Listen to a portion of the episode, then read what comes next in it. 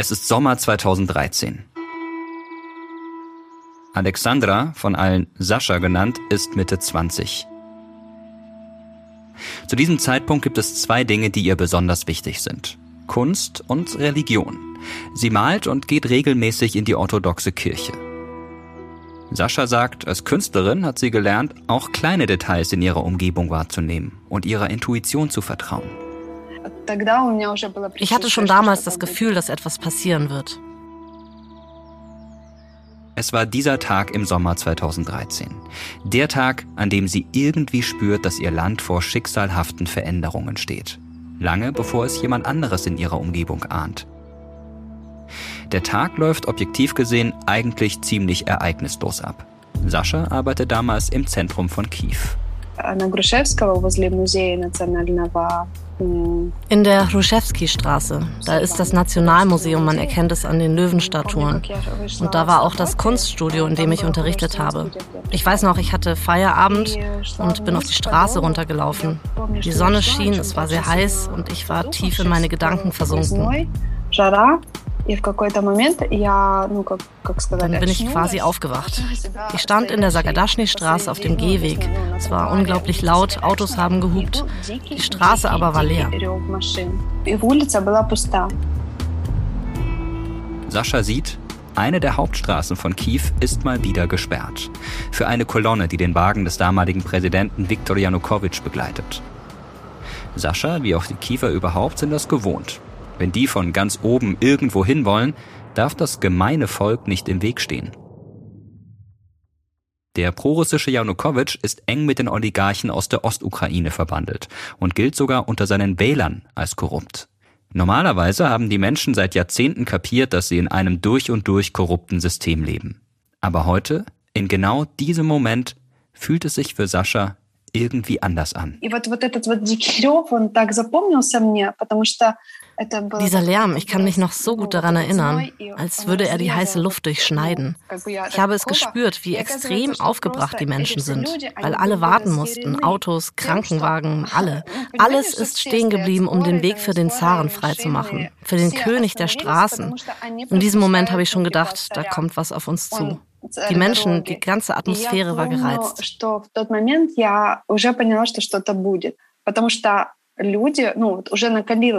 Sascha weiß, dass es merkwürdig klingt. Aber im Nachhinein kommt ihr das heute wie ihr persönlicher Erweckungsmoment vor. Sie spürt einfach das, was in der Luft liegt. Und tatsächlich, nur ein halbes Jahr später folgen die ersten Demonstrationen auf dem Maidan.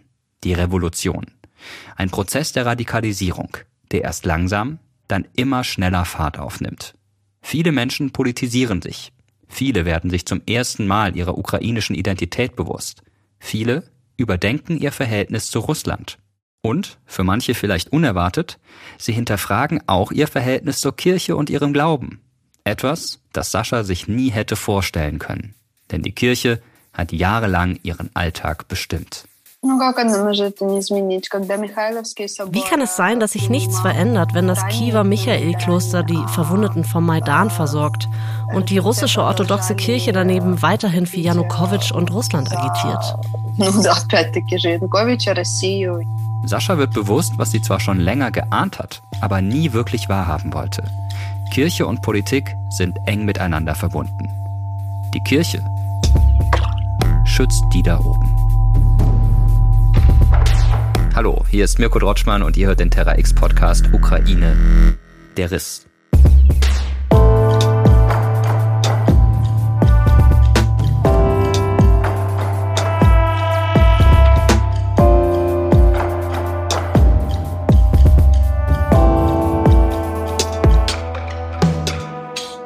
Kurz nachdem Russland die Ukraine angegriffen hat, haben wir von Terra X angefangen, an dieser Podcast-Serie zu arbeiten. Weil wir das, was gerade passiert, diesen brutalen Krieg verstehen wollen. Wir haben versucht, eine Antwort auf die Frage zu finden, wie konnte es eigentlich so weit kommen? Die Ukraine führt einen verzweifelten Abwehrkampf gegen Wladimir Putins Invasionsarmee. Beschuss von zivilen Zielen wie Krankenhäuser oder Schulen, Folter, Vergewaltigung, Deportationen. Eltern mit kleinen Kindern verbringen in U-Bahn-Schächten ihre Nächte. Er nimmt unermessliches Leid in Kauf, um seine Großmachtfantasien auszuleben. Das, was da gerade geschieht, Es ist ein Angriffskrieg, aber es ist auch ein Kriegsverbrechen. Und das bedeutet, die Welt danach ist nicht mehr dieselbe wie die Welt davor.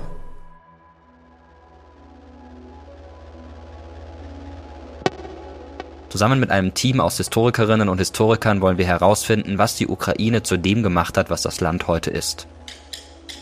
Und was das Verhältnis zu Russland damit zu tun hat. Wir haben unzählige kleine und große Momente in der Vergangenheit entdeckt, die das heute beeinflussen. Der Stand unseres Podcasts ist dabei Ende September 2022. Es wird in diesem Podcast auch um Krieg, um Terror, um Flucht und Tod gehen. Bitte gebt auf euch acht, wenn ihr ihn hört. Wir haben uns außerdem dafür entschieden, ukrainische Ortsbezeichnungen zu benutzen. Das kann manchmal ungewohnt klingen, weil wir im Deutschen bisher die russischen Bezeichnungen gewohnt sind. Kiew, Tschernobyl. Jetzt also Kiew, Tschernobyl. Mit den ukrainischen Ortsbezeichnungen wollen wir der aktuellen Situation so gut wie möglich gerecht werden. Wir wollen mit diesem Podcast eines zeigen. Geschichte findet nicht im luftleeren Raum statt. Sie hat großen Einfluss auf unser Leben, auf unsere Geschichte und Geschichten. Gemäß dem Motto des amerikanischen Schriftstellers William Faulkner, die Vergangenheit ist nicht tot, sie ist nicht einmal vergangen. Wenn ihr die ersten drei Folgen noch nicht gehört habt, dann geht vielleicht noch einmal zurück. Das hilft, die Zusammenhänge besser zu verstehen. Hier ist Folge 4. Sascha und die Religion. Dieser Krieg ist kein Glaubenskrieg im klassischen Sinne. Trotzdem spielen die Konfessionen eine wichtige Rolle. Wladimir Putin, der russische Präsident, führt immer wieder, unter anderem in seinem sogenannten historischen Essay, die religiöse Zusammengehörigkeit von Russland und der Ukraine an. Er nennt den Angriffskrieg im Februar 2022 eine heilige Sache. Ein heiliger Krieg im 21. Jahrhundert in Europa? Im Interview spricht Sascha noch Russisch mit uns. Mittlerweile spricht sie aus Überzeugung lieber Ukrainisch. Das ist ihr wichtig zu betonen. Saschas Familie war nicht immer religiös. Heute muss sie lachen, wenn sie an die ersten Versuche ihrer Eltern denkt, etwas über das Christentum zu lernen. Sie sind typische Bürger der Sowjetunion, eines radikal atheistischen Staates, in dem Religionsgemeinschaften verfolgt werden. In den 1930er Jahren werden Kirchen und Synagogen geschlossen oder gesprengt, tausende Priester ermordet. Das ändert sich erst nach dem Zusammenbruch der Sowjetunion. Nach 1991 erlebt die Religion und mit ihr die Kirchen in vielen ehemaligen Staaten der Sowjetunion eine Renaissance. Und in keinem anderen Land gibt es so viele verschiedene Konfessionen wie in der Ukraine. Wie diese religiöse Vielfalt entstanden ist, darüber haben wir mit Ulrike von Hirschhausen gesprochen. Ihr kennt sie aus Folge 3 unseres Podcasts. Ulrike von Hirschhausen ist Professorin für europäische und Globalgeschichte an der Universität Rostock. Sie beschreibt die religiöse Landkarte der Ukraine wie ein buntes Mosaik, das unterschiedlichste Einflüsse in sich vereint. Diese kirchliche Vielfalt in der Ukraine, die wir in keinem anderen postsowjetischen Raum so finden, ist eben auch eine historische Folge der geografischen und kulturellen Lage im Schnittpunkt von drei Empires, Russland, der Habsburger Monarchie und des Osmanischen Reichs. Und diese lange Zugehörigkeit der Ukraine zu Russland erklärt die Stärke der russischen orthodoxen Kirche in der Ukraine, vor allem in den östlichen Gebieten. In der westlichen Ukraine war der Einfluss der katholischen Habsburger Monarchie stark. Da entwickelt sich dann eben diese Kirche für die ukrainischen Bauern. Und der Islam war die dominierende Religion der Tataren, die auch die russische Herrschaft seit dem späten 18. Jahrhundert tolerierte. Also wir haben eine Fülle von religiösen Traditionen durch diesen Schnittpunkt von drei Imperien. Dazu gehört auch das starke Judentum in der Ukraine. Auch darum wird es in dieser Folge noch gehen aber der Reihe nach. Am Anfang des 20. Jahrhunderts steht der Großteil der heutigen Ukraine unter russischer Zarenherrschaft. Orthodoxe Kirchen sind dem Patriarchen von Moskau unterstellt, dem Oberhaupt der russisch-orthodoxen Kirche. Traditionell gelten sie als Stütze des Zaren. Entsprechend hart trifft sie das Ende der Monarchie und die Revolution in Russland.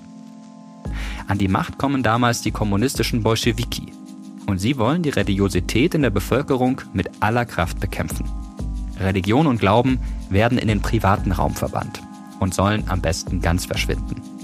Ein Plan, der von Lenin, Stalin und Khrushchev mit unterschiedlicher Radikalität verfolgt wird. Doch die Kirchen überleben die Verfolgung und Repression im Untergrund. Offiziell werden sie zwar Ende der 1920er Jahre zerschlagen, aber schon unter Stalin im Zweiten Weltkrieg aus strategischen Gründen wieder legalisiert, allerdings nur in kleinem Rahmen. Religionsfreiheit als Menschenrecht gibt es nicht. In der ukrainischen Sowjetrepublik bleibt der Glaube im Privaten aber lebendig, in all seinen dort vertretenen Variationen.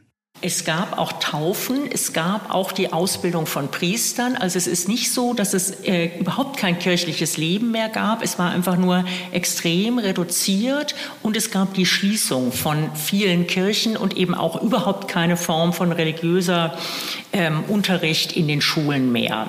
Aber es ist ein, nicht von einer völligen sozusagen Verschwinden von Kirchlichkeit kann man in der Sowjetunion nicht sprechen.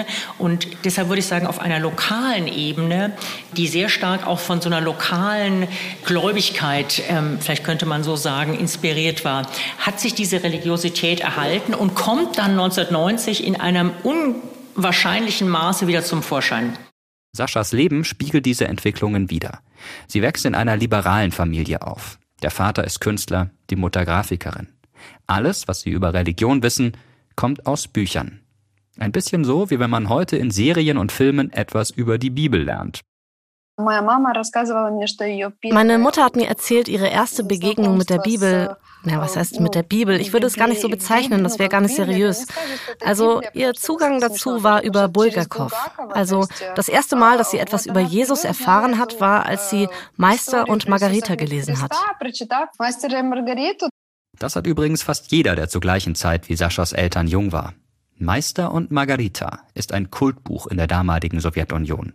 Es erscheint Ende der 1960er Jahre und ist eine Satire auf Stalin und die Zeit der politischen Säuberungen in Moskau in den 1930er Jahren. Um die wird es übrigens auch in diesem Podcast noch gehen. In Folge 6. In Meister und Margarita wird das Verschwinden von Menschen in Gefängnissen als Werk des Teufels dargestellt und ganz nebenbei wird eben auch die Geschichte von der Kreuzigung Jesu erzählt. Das war das erste und für lange Zeit auch einzige Mal, dass Saschas Mutter mit der biblischen Geschichte in Berührung kommt. Mit Religion und Glauben hat das aber nicht viel zu tun. Eher mit einer Art Sinnsuche, mit dem Gefühl, dass es neben dem Kommunismus noch etwas anderes geben muss, an das man glauben kann. Dieses Gefühl wird in Saschas Familie immer stärker, je mehr die Sowjetunion zerfällt. Ich glaube, meine Eltern waren froh darüber. Trotzdem war es eine Erschütterung, ein Schock für sie. Sie waren an geregelte Abläufe gewöhnt und wurden plötzlich mit der Marktlogik konfrontiert, mit einer absolut anderen Einstellung. Und sie gehörten nicht zu diesen Czelnoki, also zu den Händlern, die nach Polen oder so gefahren sind, um von dort Sachen mitzubringen. Die neue Marktwirtschaft stürzt Saschas Vater in eine finanzielle Krise. Er findet keinen Kompromiss zwischen seinem Künstlerdasein und dem Geldverdienen.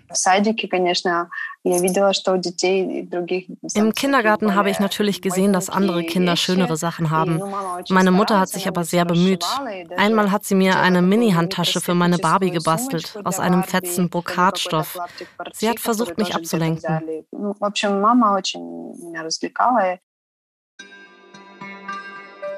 Viele Menschen erleben die 1990er Jahre in der Ukraine als kapitalistisches Raubrittertum. Früher war alles geregelt. Fast alle hatten ungefähr gleich viel. Jetzt, auf einmal, verändert sich das. Alle, auch Saschas Familie, suchen nach einem Platz im neuen System. Und nach einem neuen Sinn. Saschas Eltern setzen sich mit ihrer Familiengeschichte auseinander und ihrer Herkunft. Die Vorfahren von Saschas Mutter stammen aus Armenien.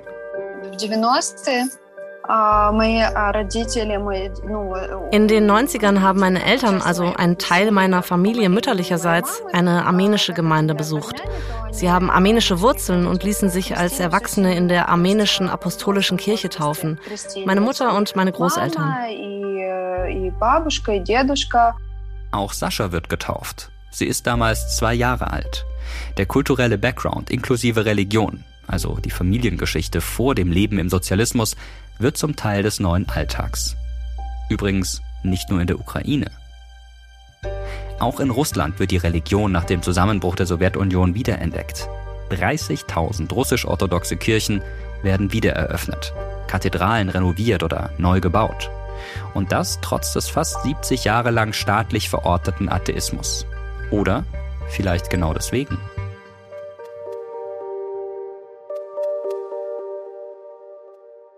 In Saschas Leben passiert noch etwas, das den Glauben der Familie stärkt.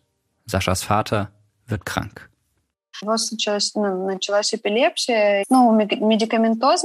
Ja, er hat Epilepsie bekommen. Später konnte man die Krankheit gut medikamentös behandeln. Mittlerweile hat er keine Anfälle mehr. Aber das hat nicht sofort geklappt. Er hat angefangen, oft in die Kirche zu gehen und hat diese Idee entwickelt, dass die Kirche wichtig sei, dass wir alle gläubig sein müssen. Im Allgemeinen hat er sich viel mit existenziellen Fragen beschäftigt. Dazu hat er auch viel gelesen.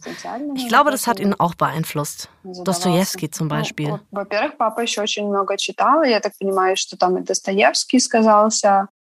Auch Dostoevsky litt unter Epilepsie. Aber noch viel entscheidender, die Suche nach dem Sinn und Zweck des Seins gehört zu den Hauptthemen seines Werks. Im Laufe der 1990er Jahre boomt in der Ukraine die Suche nach Spiritualität und Glauben. Esoterik, kleine Sekten, aber auch klassische Institutionen wie die orthodoxe Kirche blühen auf. Bei Krankheiten, familiären Problemen und persönlichen Krisen sucht man wieder Hilfe bei der lange verbotenen Institution Kirche in der der Glaube an Wunder weit verbreitet ist. Oder auch bei anderen spirituellen Ratgebern. Я помню, что ну, я унаследовала квартиру, ich weiß noch, wir haben eine Wohnung geerbt und mein Vater sagte mir, in der Metro habe ich gerade einen sehr interessanten Mann kennengelernt. Er ist Priester. Er soll unsere Wohnung segnen. Und ich war so, Papa, wozu das denn? Er sagte nur, die Wohnung ist in einem furchtbaren Zustand, auch weil die Energie dort schlecht ist.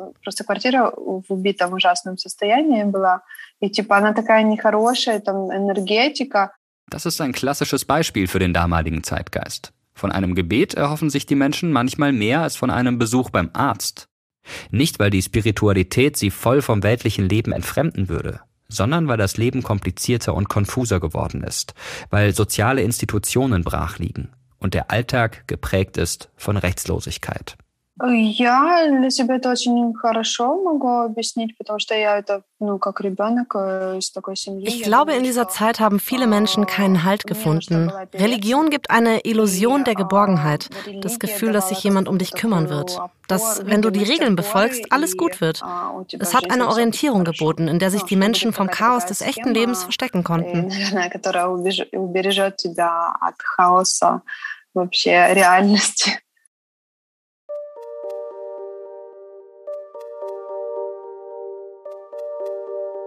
Von ihren Eltern lernt Sascha die Liebe zur Kunst und die Hingabe an den wiedergefundenen Glauben. Seit ihrem zehnten Lebensjahr besucht Sascha eine Kunstschule. Sie liest die Bibel und findet dort Motive für ihre späteren Gemälde. Ihre frühen Arbeiten zeigen zum Beispiel einen Sonntag im Kiefer Höhlenkloster oder die biblische Geschichte von der Rückkehr des verlorenen Sohnes. Passt eigentlich ganz gut zu ihrer eigenen Familiengeschichte. Denn ihre Familie hat ja auch zum Glauben zurückgefunden. Als Sascha dann ihr Studium an der National Academy of Fine Arts in Kiew beginnt, trifft sie schnell auf Gleichgesinnte. In meiner Clique waren alle gläubig. Die Atmosphäre war, als wären wir in einer höheren Töchterschule oder in einem Institut für adelige Damen. Ich hatte noch eine Klassenkameradin, so eine typische Einserschülerin. Sie hat mir damals das Jugendmagazin zum Lesen gegeben. Es hieß Nachkomme. Und sie hat mir noch CDs gegeben. Das war noch die Zeit vor Sticks über die Geschichte der orthodoxen Kirche.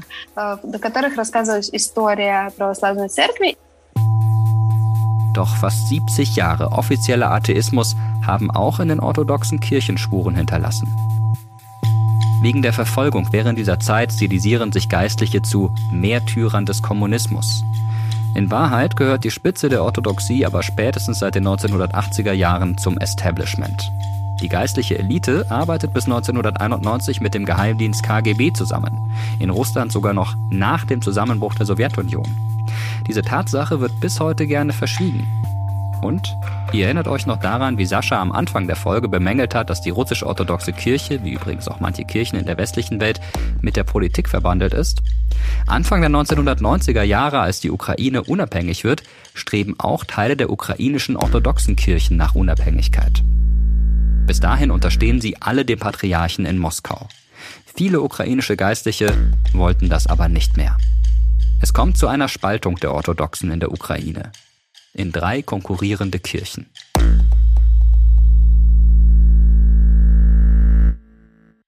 Sascha bekommt von dieser Spaltung erst einmal nur wenig mit.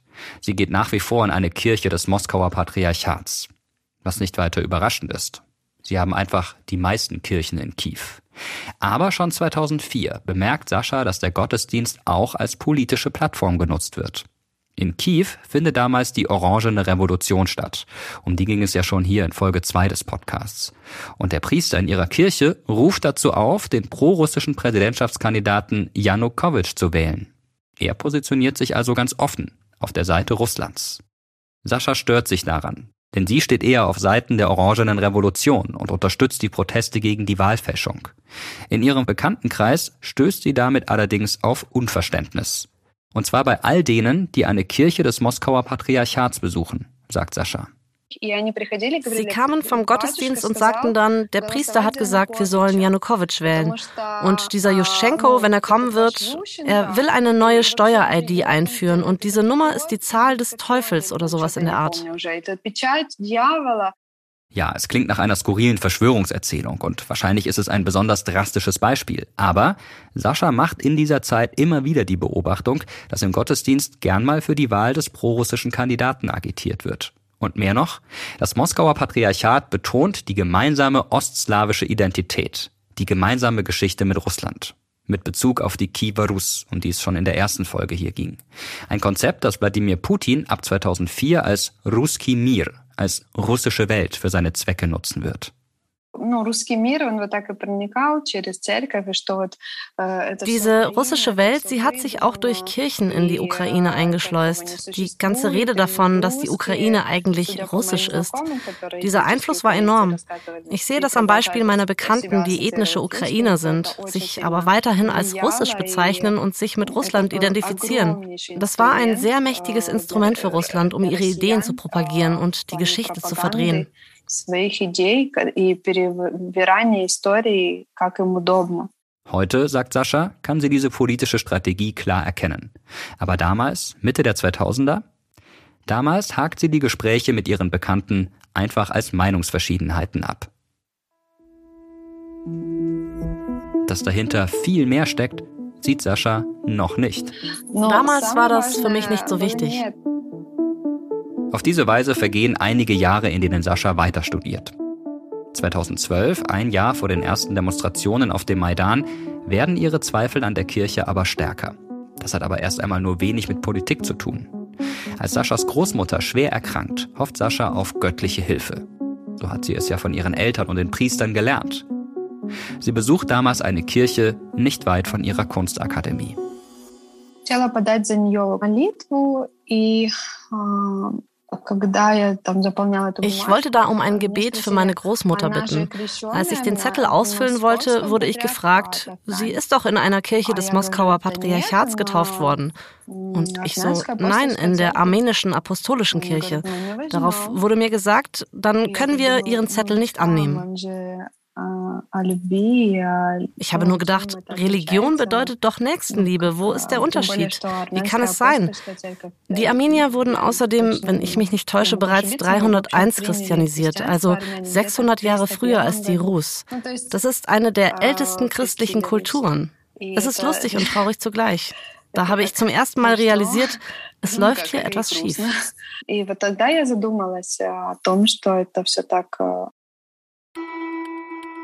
Sascha ist irritiert. Natürlich gibt es unterschiedliche christliche Konfessionen. Aber sollte die christliche Nächstenliebe das nicht überwinden? Doch der Ton in Gesprächen darüber, welche Tradition wichtiger oder echter ist, wird im Laufe der Zeit schärfer.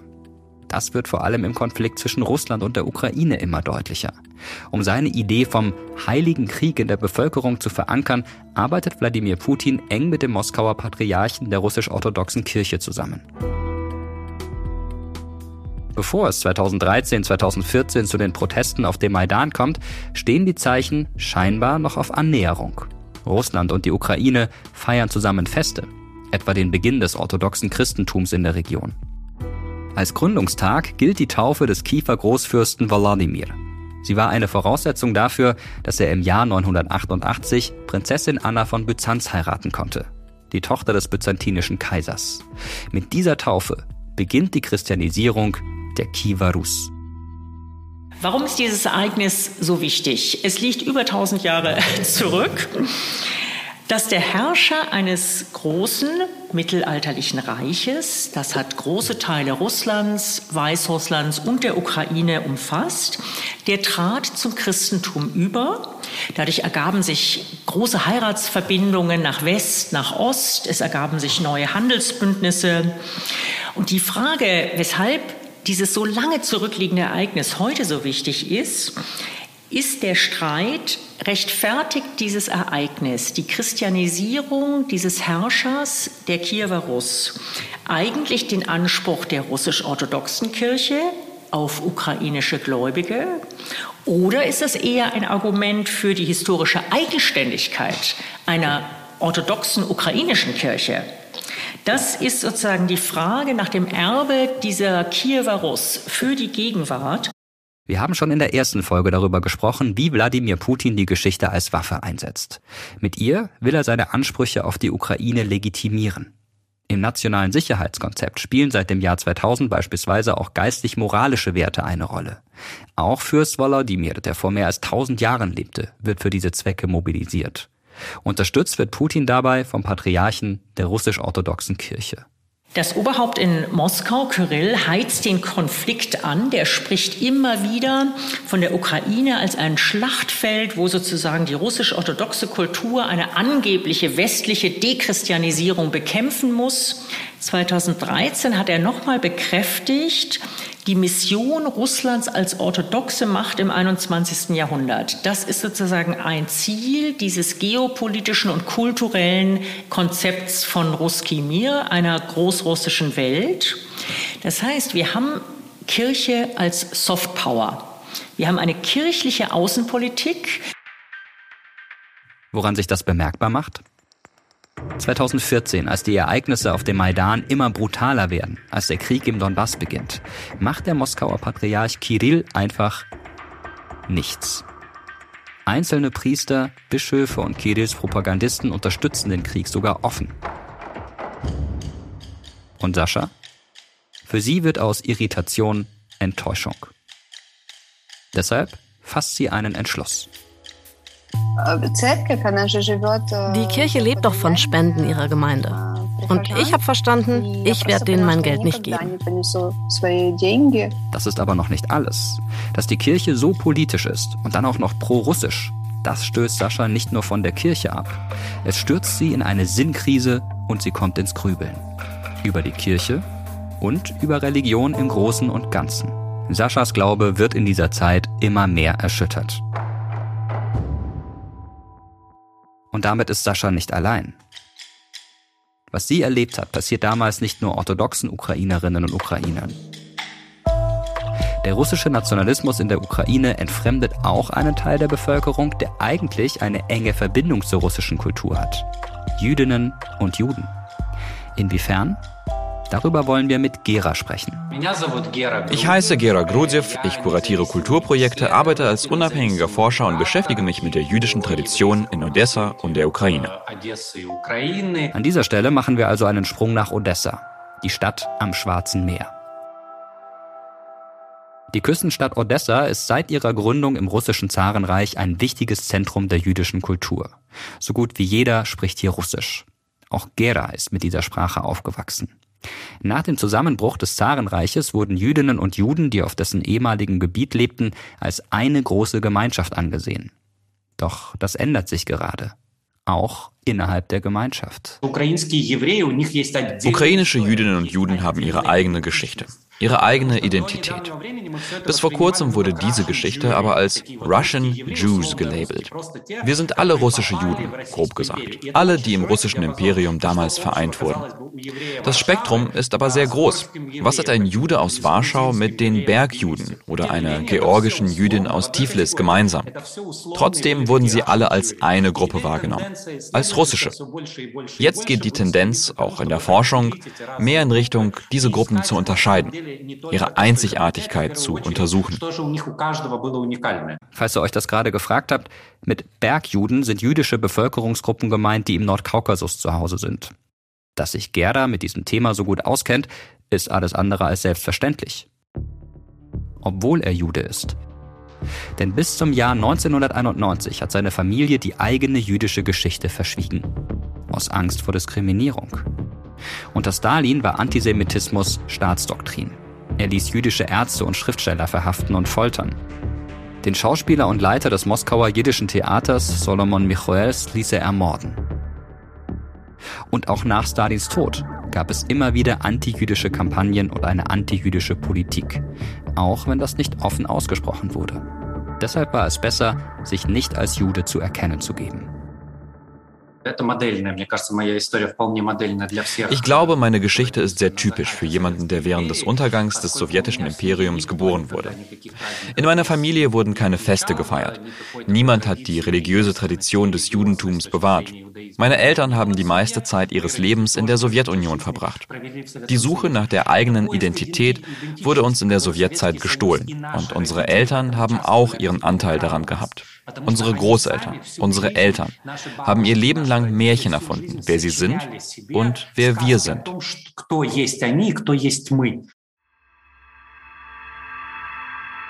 Für Gerda beginnt die Suche nach seiner Identität während seiner Schulzeit.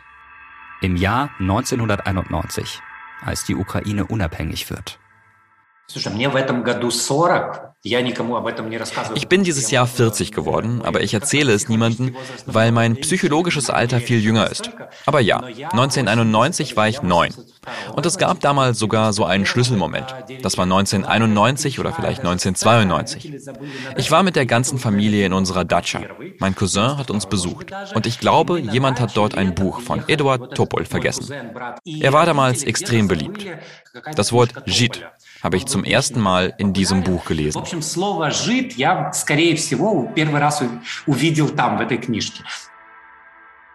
Dieses Wort wird im Russischen und Ukrainischen als abwertendes Synonym für Jude verwendet. Um Antisemitismus geht es viel in den Geschichten von Eduard Topol, einem Schriftsteller aus Aserbaidschan. Und irgendwie habe ich mich mit meinem Cousin gestritten und geprügelt und habe ihn als Jid bezeichnet. Und später an diesem Abend, wir haben sogar ein Familienfoto aus dieser Szene, hat uns meine Mutter im Garten versammelt. Es gab eine Lektion darüber, dass das Wort nicht wirklich angemessen ist. Ja, theoretisch kann man ihn so nennen. Und dann kommt, du wirst dich vielleicht wundern, aber das hat auch etwas mit dir zu tun. Mit mir, mit deiner Großmutter und deiner Tante.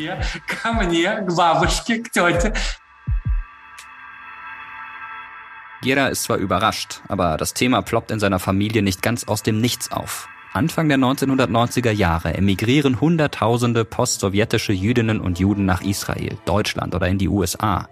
Auch Verwandte von Gera. Er beobachtet diesen Exodus und auch wie seine Eltern darüber nachdenken. Sollen sie gehen? Und wenn ja, wohin?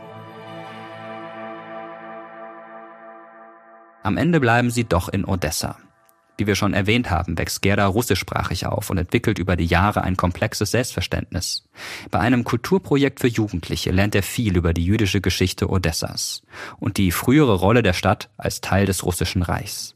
Aber er verbringt auch viel Zeit in Russland. Anfang der 2000er Jahre wohnt Gerda sogar in Moskau und in St. Petersburg. Ich habe mir erst als mehr oder weniger erwachsene Person wirklich ein Bild davon gemacht, was das bedeutet. Ich bin Jude. So definiere ich mich jetzt. Ich interessiere mich in erster Linie für diese Kultur. Warum? Das Judentum geht mir näher, schmerzlicher als jede andere Kultur. Religion, Tradition, das Feiern von allen Festen. Für mich bedeutet all das in erster Linie das Weitergeben von kulturellen Codes. Wenn ich mit meinem Partner oder meiner Schwester das Purimfest oder Pessach feiere, das ist für mich Kultur und nicht unbedingt Religion.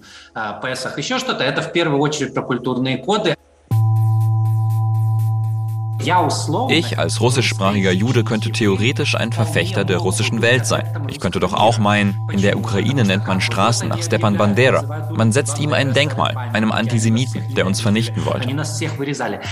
Genau darum geht es in der ersten Folge unseres Podcasts. Stepan Bandera war ein ukrainischer Nationalist, der im Zweiten Weltkrieg an der Seite von Nazi-Deutschland stand und bis heute in Teilen der Ukraine als Unabhängigkeitskämpfer verehrt wird.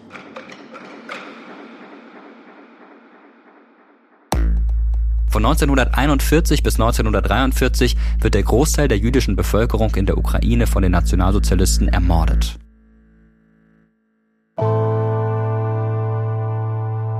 Das kollektive Trauma des Holocaust und der Sieg der Sowjetunion im Zweiten Weltkrieg prägen die Hinterbliebenen. Einerseits. Aber es ist wie so oft eben noch etwas komplexer. Zu dem Zeitpunkt, dass Gerda von Russland zurück in die Ukraine kommt, ereignen sich Dinge, die sein Verhältnis zu Russland für immer verändern. Ich bin zurückgekommen an dem Tag, als die Krim annektiert wurde. Meine Mutter, die schon über 60 war, und meine Tante sind zu den Demos gegangen. Meine Mutter hat sich zweimal in einem Bus beinahe geprügelt mit jemandem, der sie überzeugen wollte, dass die großartige russische Welt kommen und uns alle retten würde. Das ist verblüffend, weil meine Mutter und meine Tante nie ukrainisch gesprochen haben. Meine Mutter hat russische Bücher gelesen, hat sich als russisch bezeichnet. Diese Ereignisse verändern Gera und seine Familie. Von sowjetischen Juden, die mit der klassischen russischen Kultur aufgewachsen sind, hin zu einer ukrainischen jüdischen Familie. Nach dem Euromaidan und der Annexion der Krim erkennt Gera, in Putins russischer Welt gibt es keinen Platz für ihn.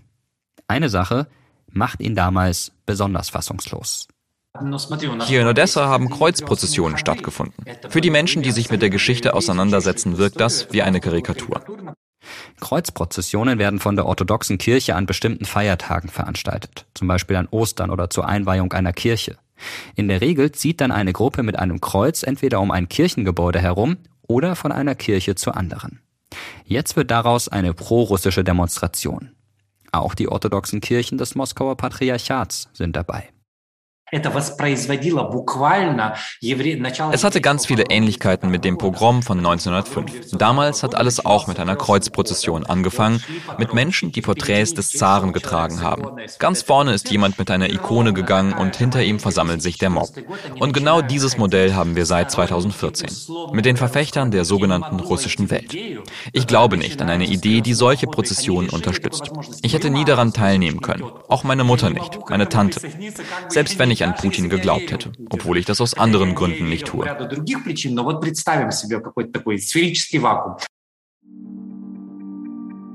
Das Pogrom, von dem Gera spricht, ist ein einschneidendes Ereignis in der jüdischen Geschichte Osteuropas.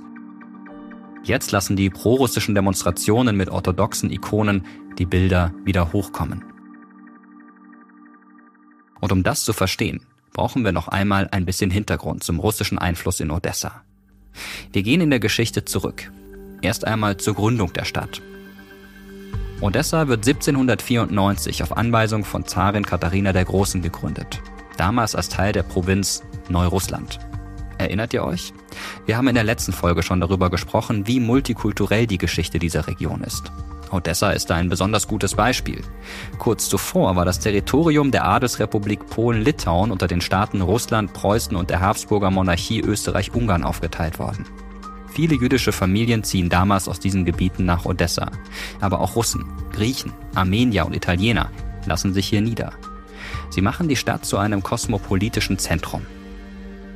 Was die Herrscher in St. Petersburg mit Argwohn betrachten В первую очередь шокировало, что здесь немыслимая для внутренней России была история Der erste Stock für das damalige Russland ist die Geschichte der zentralen Ekaterina-Straße. Sie wird von Anfang an so konzipiert, dass am Anfang der Straße die Kapelle der heiligen Katharina steht, danach folgen eine katholische Kirche, eine griechisch-orthodoxe, armenisch und eine Synagoge. Eigentlich undenkbar für die Zeit. Trotzdem wurde dieses Modell in Odessa realisiert. Alle Religionen sind auf einer Straße auf Augenhöhe vertreten.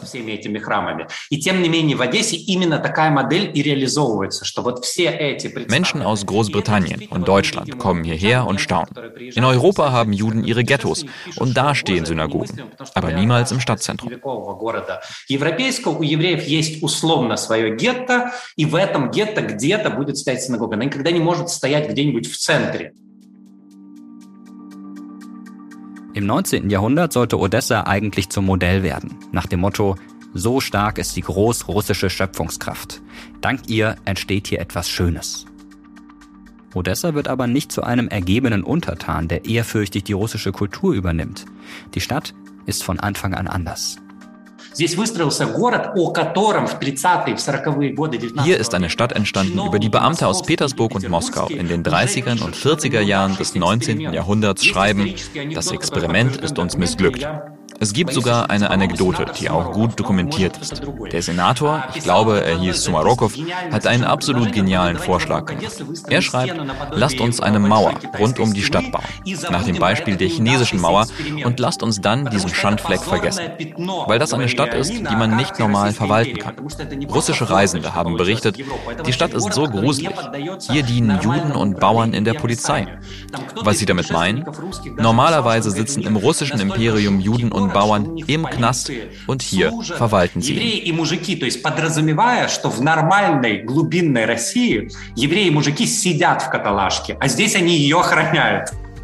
Zu Beginn des 20. Jahrhunderts stellen Jüdinnen und Juden ein Drittel der Bevölkerung von Odessa.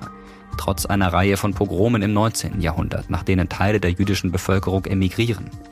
Die Stadt ist der Gründungsort des Zionismus und ein Zentrum der frühen jüdischen Arbeiterbewegung bedeutende Zeitungen und jüdische Kinderliteratur. Sie werden hier geschrieben und herausgegeben. Odessa ist ein Zentrum jüdischen Lebens.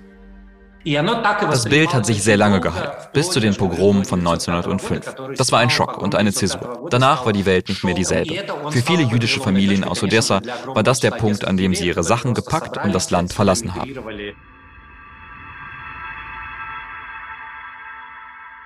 Zu dem Pogrom kommt es während der russischen Revolution von 1905. Die Stadt ist im Aufbruch. Arbeiter, Studentengruppen, jüdische Jugendliche gehen auf die Straße. Es gibt aber auch noch eine andere Demonstration. Hafenarbeiter halten die bereits erwähnten Kreuzprozessionen ab. Sie sind Monarchisten und sie tragen Zarenporträts und Ikonen. Im Zuge dessen werden im Oktober 1905 mehr als 400 Jüdinnen und Juden getötet.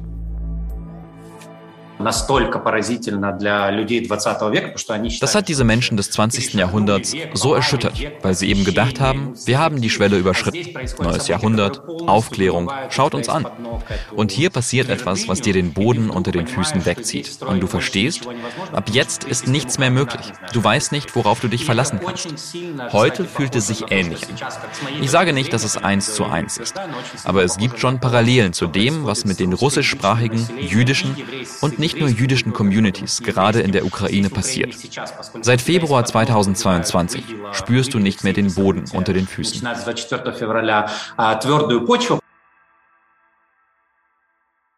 Bis zum Jahr 2014 hätte Gerda nicht im Traum daran gedacht, dass es einen so tiefen Graben zwischen den beiden Ländern geben könnte.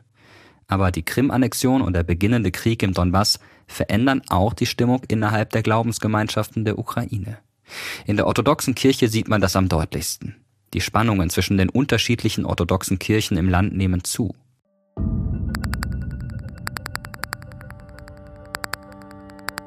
Im Dezember 2018 kommt es zur Gründung der orthodoxen Kirche der Ukraine, die Anfang 2019 durch den Patriarchen von Konstantinopel offiziell anerkannt wird. Sie bekommt den Tomos, so heißt die Urkunde über die Verleihung der kirchlichen Eigenständigkeit. Statt zuvor drei orthodoxer Kirchen, von denen nur eine kirchenrechtlich anerkannt war, gibt es ab 2018 also zwei orthodoxe Kirchen im Land, die des Kiewer und die des Moskauer Patriarchats. Seitdem wird auch über ein Verbot der letzten diskutiert. Und am 27. Mai 2022 beschließt die Kirche, die bisher in Gemeinschaft mit Moskau stand, während eines Konzils in Kiew ihre volle Selbstständigkeit und Unabhängigkeit und distanziert sich von der russischen Orthodoxie. Sie lässt verlauten, Zitat, wir teilen nicht die Position des Patriarchen von Moskau und ganz Russland, Kirill, zum Krieg in der Ukraine.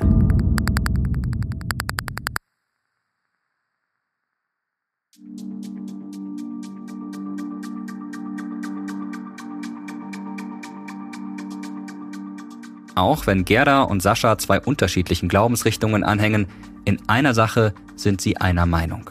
Man muss sich von Russland trennen. Sascha hatte ja bereits angefangen, sich von der Kirche abzuwenden, als die während der Orangenen Revolution 2004 immer politischer agierte. Mit den Maidan-Protesten ist es für Sascha dann ganz vorbei. Denn ihre Kirche unterstützt noch immer den prorussischen Janukowitsch. Und der versucht, die Aufstände auf dem Maidan blutig niederzuschlagen. Sascha hinterfragt jetzt nicht mehr nur den Einfluss der Politik auf die Kirche, sondern den orthodoxen Glauben als Ganzes.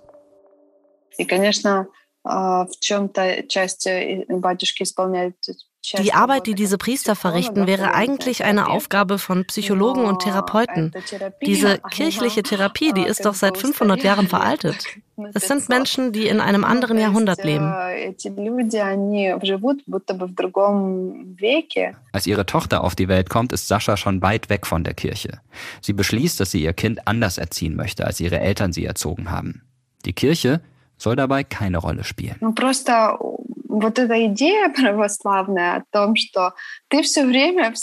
Diese ganze orthodoxe Idee, dass du die ganze Zeit schuld bist. Du hast noch nicht mal was gemacht, aber du hast schon gesündigt. Ich verstehe, dass dieser Quatsch dazu da ist, damit die Leute vor Angst zittern. Aber warum ist es ausgerechnet im orthodoxen Christentum so krass?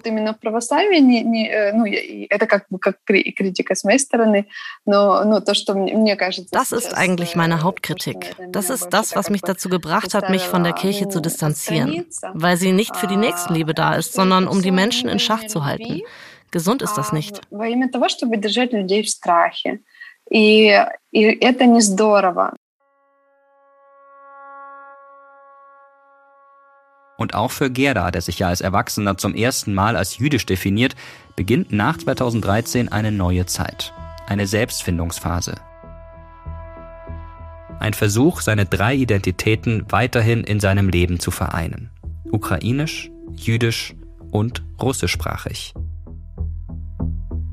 Ich will hier bleiben. Ich will weiterhin denken, schreiben und meine Gedanken auf Russisch formulieren. Ich bin ein Produkt der russischsprachigen Kultur. Nicht bloß russischer, russischsprachiger, einer sehr komplexen, sehr reichen Kultur. Ich will nicht, dass sie jetzt nur auf eine Bedeutung reduziert wird. Ich will im Gegenteil eine Bereicherung. Ich will meinen Horizont erweitern und ihn nicht schrumpfen lassen.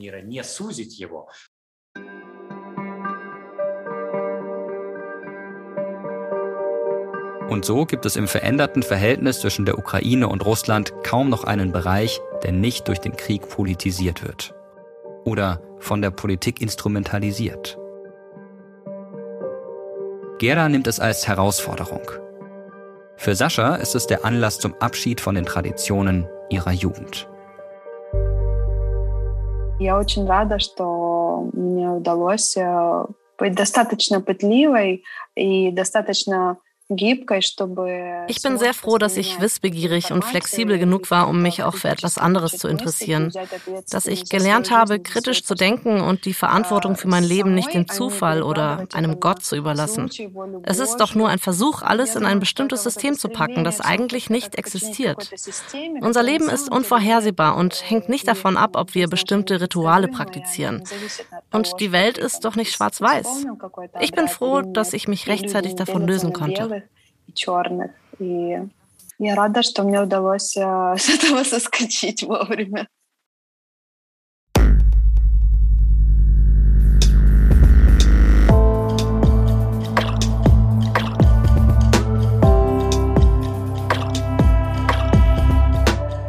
Das war Folge 4 des Terra X Podcast Ukraine der Riss. Recherchiert und geschrieben hat sie Maria Fedorova. In der nächsten Folge treffen wir Alexei, und der erinnert uns an eine riesengroße Katastrophe. Als ich zum Kraftwerk fuhr, sah ich, was geschehen war. Als ich den zerstörten Block vom Bus aus gesehen habe, hat es mich, gelinde gesagt, schockiert. Ich hatte keine Ahnung. Die Zerstörung war so groß, ich wusste nicht, was ich dort noch tun sollte.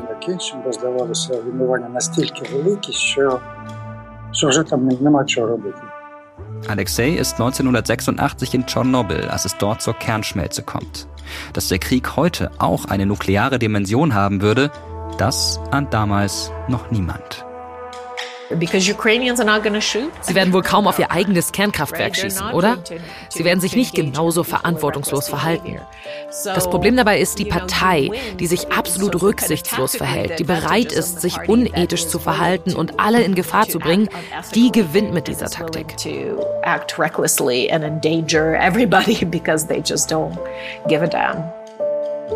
Aber dazu dann mehr in der nächsten Folge.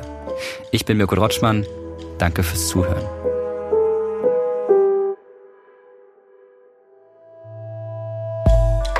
Wir bedanken uns bei allen Menschen, die uns für diesen Podcast ihre persönliche und oft bewegende Geschichte erzählt haben. Allen voran Daria, Anna, Christina, Sascha, Alexei und Alisa. Danke auch an Alexandra Roykov und die Auslandsredaktion des Spiegel, Andrei Dektyarenko, Robert Burns, Gera, Juri, Kati, Roman Kowal, Ivo Minsen, Ole, Xenia Panjo-Kovac, Zana Samsionuk, Paul Josenuta und Victoria. Und an alle Expertinnen und Experten, die mit uns gesprochen haben. Melanie Ahn von der Uni Freiburg, Mariana Butcherin von der Harvard Kennedy School, Franziska Davis von der LMU München, Jochen Helbig von der Rutgers University in New Jersey, Ulrike von Hirschhausen von der Uni Rostock, Jan Kusper von der Uni Mainz, Anna Samina von der Uni Passau, Frank Sauer von der Universität der Bundeswehr in München und Susanne Schattenberg von der Uni Bremen. Ukraine der Riss ist eine Produktion des ZDF in Zusammenarbeit mit Kugel und Niere. Zum Redaktionsteam gehören Stefan Beuting, Johanne Burkhardt, Jochen Dreier, Maria Fedorova, Dennis Kogel, Tatjana Tameros und ich, Mirko Drotschmann. Producerin Ukraine, Tanja Schatz. Übersetzungen Elena Kant, Maria Suprun und Julia Jutschenko. Historische Fachberatung Jan-Klaas Behrens, Regina Elsner und Walter Tromm. Aufnahme und Tonbearbeitung Luca Piparo und Simone Hundrieser. Audioproduktion und Sounddesign Lenz Schuster. Produzentin Kugel und Niere Elisabeth Fee. Redaktion ZDF Katharina Kolvenbach, Heike Schmidt und Jens Monat.